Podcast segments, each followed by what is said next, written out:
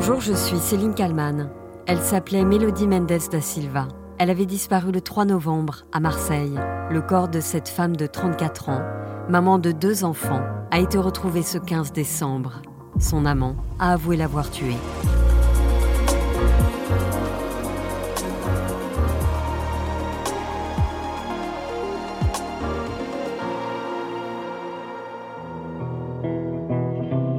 Le macabre des contes, encore et toujours, et jusqu'à quand? Selon le collectif Féminicide par compagnon ou ex, Mélodie est la 101e femme à être tuée depuis le début de cette année 2023 en France. En moyenne, un féminicide survient tous les trois jours dans notre pays, un chiffre qui ne change pas malgré les différentes mesures mises en place. C'est une famille anéantie, terrassée par le chagrin, qui a témoigné ce matin sur BFM TV. Pearl, le compagnon ainsi que le frère de Mélodie ont accepté de se confier quelques jours après la découverte du corps de la jeune femme. Pearl raconte le moment où il a appris la mort de Mélodie. C'est la juge et les policiers qui sont venus me l'annoncer à la maison. C'était pas facile à entendre, mais au moins on a enfin quelque chose qu'on peut se reposer dessus. On n'avait pas de nouvelles, c'était pire que tout. Mélodie, esthéticienne, allait ouvrir son salon. Elle n'avait plus donné signe de vie depuis le vendredi 3 novembre 2023. Ce jour-là, des caméras de surveillance la captent en fin d'après-midi, sortant de chez elle. La mère de famille de 34 ans, 1m75, apparaît vêtue de noir, en claquette, sans sac ni bagage. Sa sœur raconte au journal Le Parisien l'avoir eu au téléphone le jour de sa disparition. Tout allait bien, elle n'était pas énervée, elle paraissait normale. Rien ne pouvait laisser penser qu'elle allait disparaître. Le compagnon de Mélodie trouve évidemment anormal qu'elle ne soit pas rentrée, même s'il est vrai que la jeune femme traverse à ce moment-là une période de deuil. Elle vient de perdre sa mère. Pearl entame les recherches immédiatement. Euh, J'ai essayé de voir si elle n'était pas en garde à vue. Vu que j'avais pas de ses nouvelles, son téléphone était éteint. Mhm. J'ai Vous avez appelé la police? hôpitaux. Non, j'ai pas appelé la police. Je suis allé au en commissariat, en commissariat. Le lundi, Pearl alerte donc la police. Et voilà ce qu'il dit au journal Le Figaro. Je suis arrivée chez nous et elle n'était plus là. J'ai tenté de l'appeler deux fois, mais ça sonnait dans le vide. C'est là que j'ai décidé de me rendre au commissariat. Pearl précise en parlant de son amoureuse que c'est une personne qui a du caractère, mais elle a le cœur sur la main. Je ne vois pas une personne qui pourrait lui faire du mal. Les deux enfants du couple âgés de 9 et 15 ans posent aussi des questions. Une semaine après la disparition de Mélodie, Pearl colle des affiches partout dans Marseille. Les enfants qui s'inquiètent de plus en plus, qui me posent des questions, je sais même pas quoi leur répondre. Et au bout d'un moment, ça, ça- ça devient de plus en plus grave. Et j'ai la police qui derrière ne n'avance pas plus que ça non plus. Je dors plus. Je dors plus. Je suis là, je, je vadrouille à droite, à gauche, je ratisse les rues de Marseille, je roule dans tout Marseille, mais ça donne rien. Ça donne rien parce que je roule à l'aveugle en fait. Je, je roule sans savoir où aller. Le 14 novembre, une information judiciaire est ouverte pour disparition inquiétante. Trois jours plus tard, l'enquête est finalement requalifiée pour enlèvement, séquestration ou détention arbitraire. Le 18 novembre, une marche est organisée par ses proches. Le frère de Mélodie, Patrick, au micro de BFM TV. Il y a plus de 15 jours maintenant. Ça fait qu'on cherche ma sœur, je sais pas où elle est. C'est tout. Bon, il y a énormément de t-shirts avec le, le portrait de, de Mélodie. Vous avez euh, cet appel à témoins qui a été distribué sous forme de tract. C'est important de diffuser au maximum sa photo aujourd'hui. Oui, exactement. Comme ça, au moins ceux qui l'avaient pas vu le voient. Je pense que dans la ville de Marseille, euh, il y a, on a quadrillé pas mal de zones. Et là, ça fait, c'est que du plus en fait.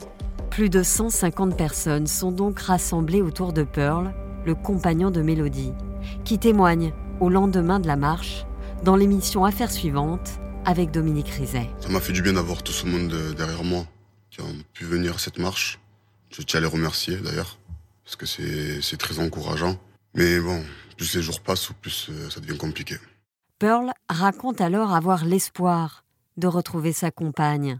Il précise aussi qu'il a été entendu pendant six heures par les enquêteurs. Ils vont parler de mon passé, de mon présent, de, de ce jour-là. Ils me posent toutes les questions qu'ils ont à me poser. Alors c'est une question pas facile à vous poser, mais il faut vous la poser. Vous savez que vous faites partie des suspects. Vous êtes l'une des pistes de la police.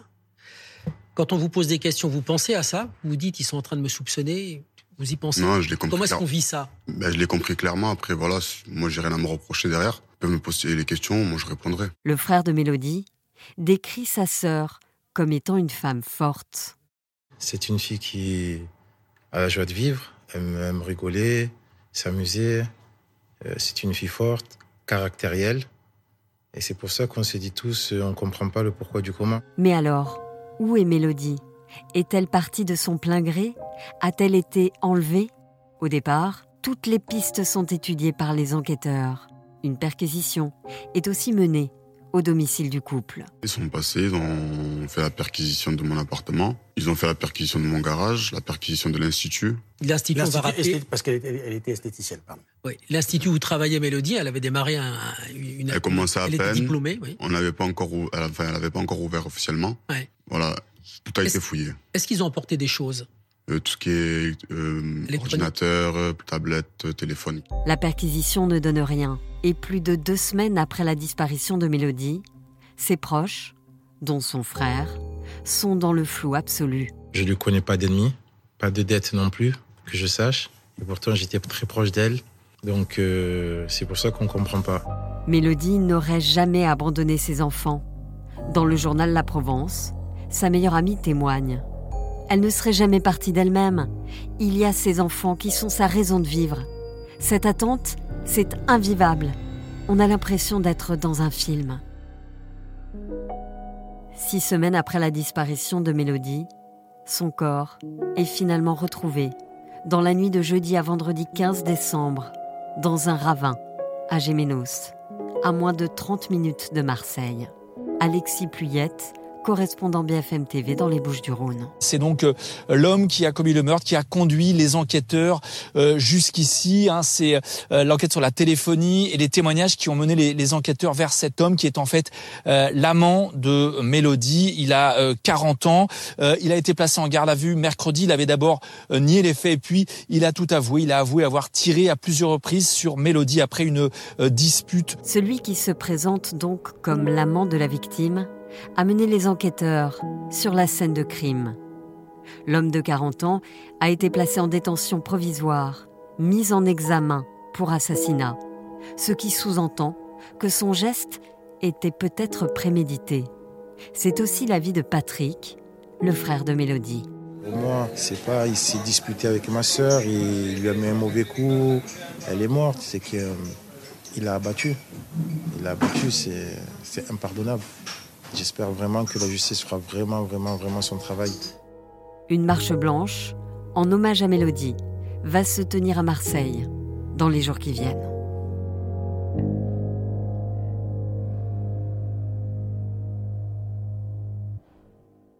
Et pour revenir euh, sur euh, ce féminicide, je suis avec Alexis Pluyette. Vous êtes correspondante BFM à Marseille. Bonjour Alexis. Bonjour. On vous a entendu euh, dans le récit, vous étiez euh, sur les lieux de la découverte du corps de Mélodie il y a quelques jours. Et ce matin, vous avez rencontré le compagnon de Mélodie, Pearl, ainsi que son frère Patrick. C'est évidemment une famille dévastée et qui réclame justice avec qui euh, vous avez échangé. Oui, absolument. Nous avons rencontré Pearl et Patrick qui étaient euh, dévastés, encore euh, sous le choc après après cette nouvelle. Alors, ils nous ont dit hein, que vraiment jusqu'au bout, ils, ils gardaient espoir. Hein. Se souvient qu'ils se sont vraiment mobilisés. Ils ont remué ciel et terre depuis ce 3 novembre, hein, depuis la, disparition de, de Mélodie, pour essayer d'avoir un signe de vie. Donc, ils ont organisé des battues, fait une marche blanche, ils ont placardé le visage de, Mélodie euh, partout, et, donc ils nous disaient que euh, pour eux elle était encore vivante, ils croyaient vraiment à un signe de vie, et puis et puis jusqu'à ce vendredi, jusqu'à cette terrible nouvelle, et donc évidemment euh, tout tout s'est écroulé. Ce que nous disait par exemple Pearl, le compagnon de de Mélodie, c'est que le plus dur c'était pour les enfants de leur annoncer cette terrible nouvelle juste avant les fêtes, deux enfants de, de 9 et, et 14 ans. Et Patrick, évidemment, lui aussi abattu, mais qui nous disait qu'il voulait faire confiance en la justice. Il veut, euh, voilà, qu'il y ait un procès et que justice euh, soit faite. Un homme euh, qui se présente comme euh, l'amant de Mélodie a donc fini par avouer euh, avoir tué la jeune femme par arme à feu. Avant de revenir sur la personnalité de cet homme, est-ce que vous pouvez nous dire comment les enquêteurs sont remontés jusqu'à lui? Oui, alors il y a d'abord évidemment le, bornage téléphonique hein, qui a guidé les enquêteurs. On sait que quand Mélodie a disparu, eh bien le téléphone a, borné à, plusieurs kilomètres de son domicile, hein, dans le 4e arrondissement de Marseille. Le téléphone a borné ensuite dans le 11e arrondissement de Marseille, et ça, ça dû donner des, indices précis aux enquêteurs. Et puis l'autre chose, ce sont évidemment euh, les témoignages. Hein. Les enquêteurs ont, ont évidemment euh, euh, entendu de nombreuses personnes et, et notamment Patrick, le frère qui connaissait cet homme. Il le connaissait alors professionnellement hein, puisque les deux hommes travaillent dans le milieu de la nuit. Ils font la, sécurité dans des boîtes de nuit de Marseille. Et comme nous disait Patrick, Marseille c'est un village, c'est une grande ville, mais c'est un village. Et donc cet homme euh, qui a avoué avoir tué Mélodie, eh bien, il gravitait, hein, si je puis dire, dans, dans l'entourage euh, à la fois de Patrick. Pearl nous dit qu'il ne, il ne, ce n'est évidemment pas son ami, qu'il ne le connaissait pas personnellement, mais il l'avait croisé plusieurs fois, donc euh, il savait lui aussi qui il était. Et puis euh, euh, voilà, Patrick le trouvait un petit peu bizarre quand il lui a parlé. Il avait des soupçons, il en avait parlé même aux, enquêteurs. Oui, absolument. Alors il nous raconte que donc ça c'est le, le, samedi après la disparition, il a parlé donc à cet homme. Il ne le regardait pas dans les yeux, la façon dont il lui dont il lui parlait a, voilà, a éveillé en lui quelques soupçons et donc euh, au cours euh, de, de l'interrogatoire, de l'audition avec les enquêteurs, eh bien Patrick euh, nous dit qu'il a donné son nom, c'est les, voilà le contact de, de cette personne pour que évidemment les enquêteurs fassent leur travail et, et explorent cette piste donc de, de, de, cet homme donc qui gravitait dans, dans l'entourage de Mélodie.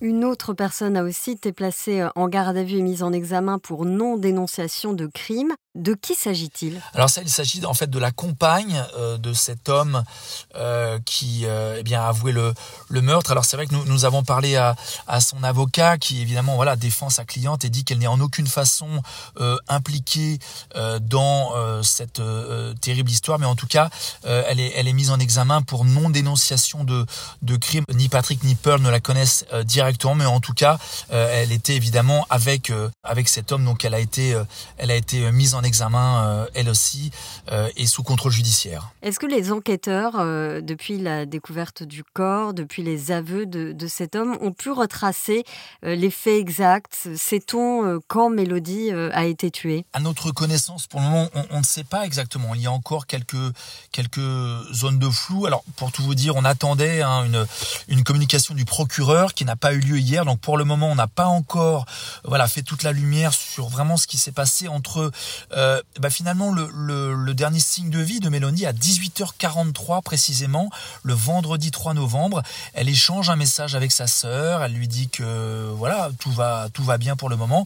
Et euh, ensuite eh bien que s'est-il passé? Parce que on sait juste que son téléphone a borné une heure plus tard, mais entre les deux on ne sait pas exactement ce qui s'est passé. Ce qui est sûr c'est qu'elle n'a pas pu faire le trajet entre son domicile dans le 4e arrondissement et là où le téléphone a borné dans le 11e arrondissement à pied en claquette au mois de novembre, c'est impossible. Donc elle est forcément montée dans une voiture, elle est probablement montée dans la voiture de, cet homme qui malheureusement l'a tué, mais on ne sait pas exactement ce, qu'on ce qu'on sait, c'est que visiblement il y a une dispute et que cet homme a avoué lui avoir tiré dessus à plusieurs reprises. Ce que nous a dit Patrick, c'est que cet homme est venu avec une arme chargée. Donc pour Patrick, il y a eu préméditation, mais visiblement ce qu'a dit euh, l'homme mis en cause dans les auditions, c'est que lui n'avait pas prémédité son geste. D'ailleurs, il est mis en examen pour assassinat, ce qui veut dire aussi que potentiellement les enquêteurs le soupçonnent d'avoir prémédité euh, son geste. Il y a eu six semaines donc euh, entre le jour de la disparition et la découverte du corps de Mélodie.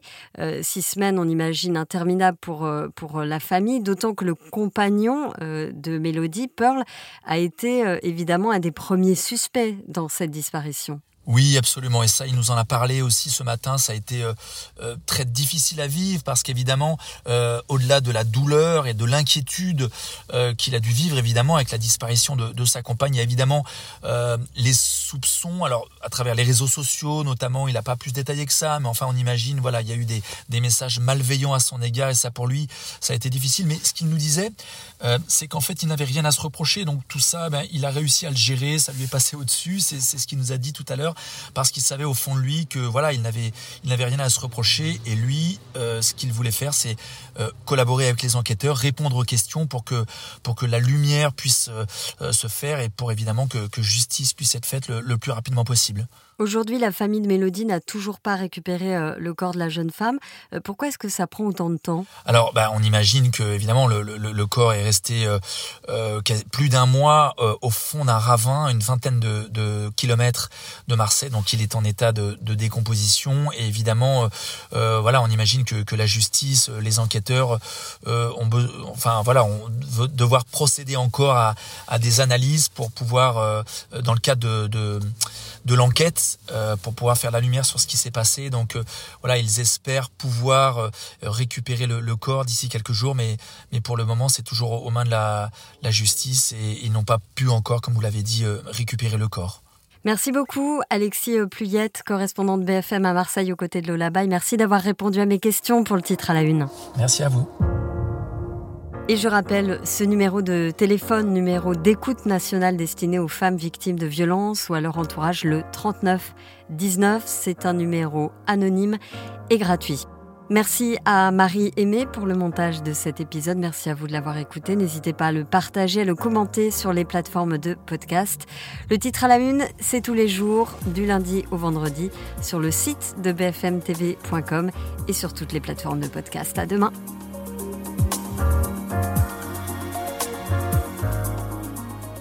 Vous avez aimé le titre à la une? Alors découvrez la question info. Dans l'épisode du jour, on parle de l'adhésion de la France à la coalition navale lancée par les États-Unis en mer Rouge. Depuis plusieurs jours, les rebelles outils, groupe armé situé au Yémen, attaquent tous les navires marchands qui passent dans la zone et qu'ils jugent alliés à Israël. Une situation tendue sur fond de conflit israélo-palestinien et qui menace le commerce maritime mondial. Mais à quoi sert cette alliance et pourquoi la France l'a-t-elle rejoint? On pose la question à Thierry Arnaud, éditorialiste au service international de BFM TV. La question info, c'est à retrouver en podcast sur bfmtv.com et l'ensemble des plateformes d'écoute.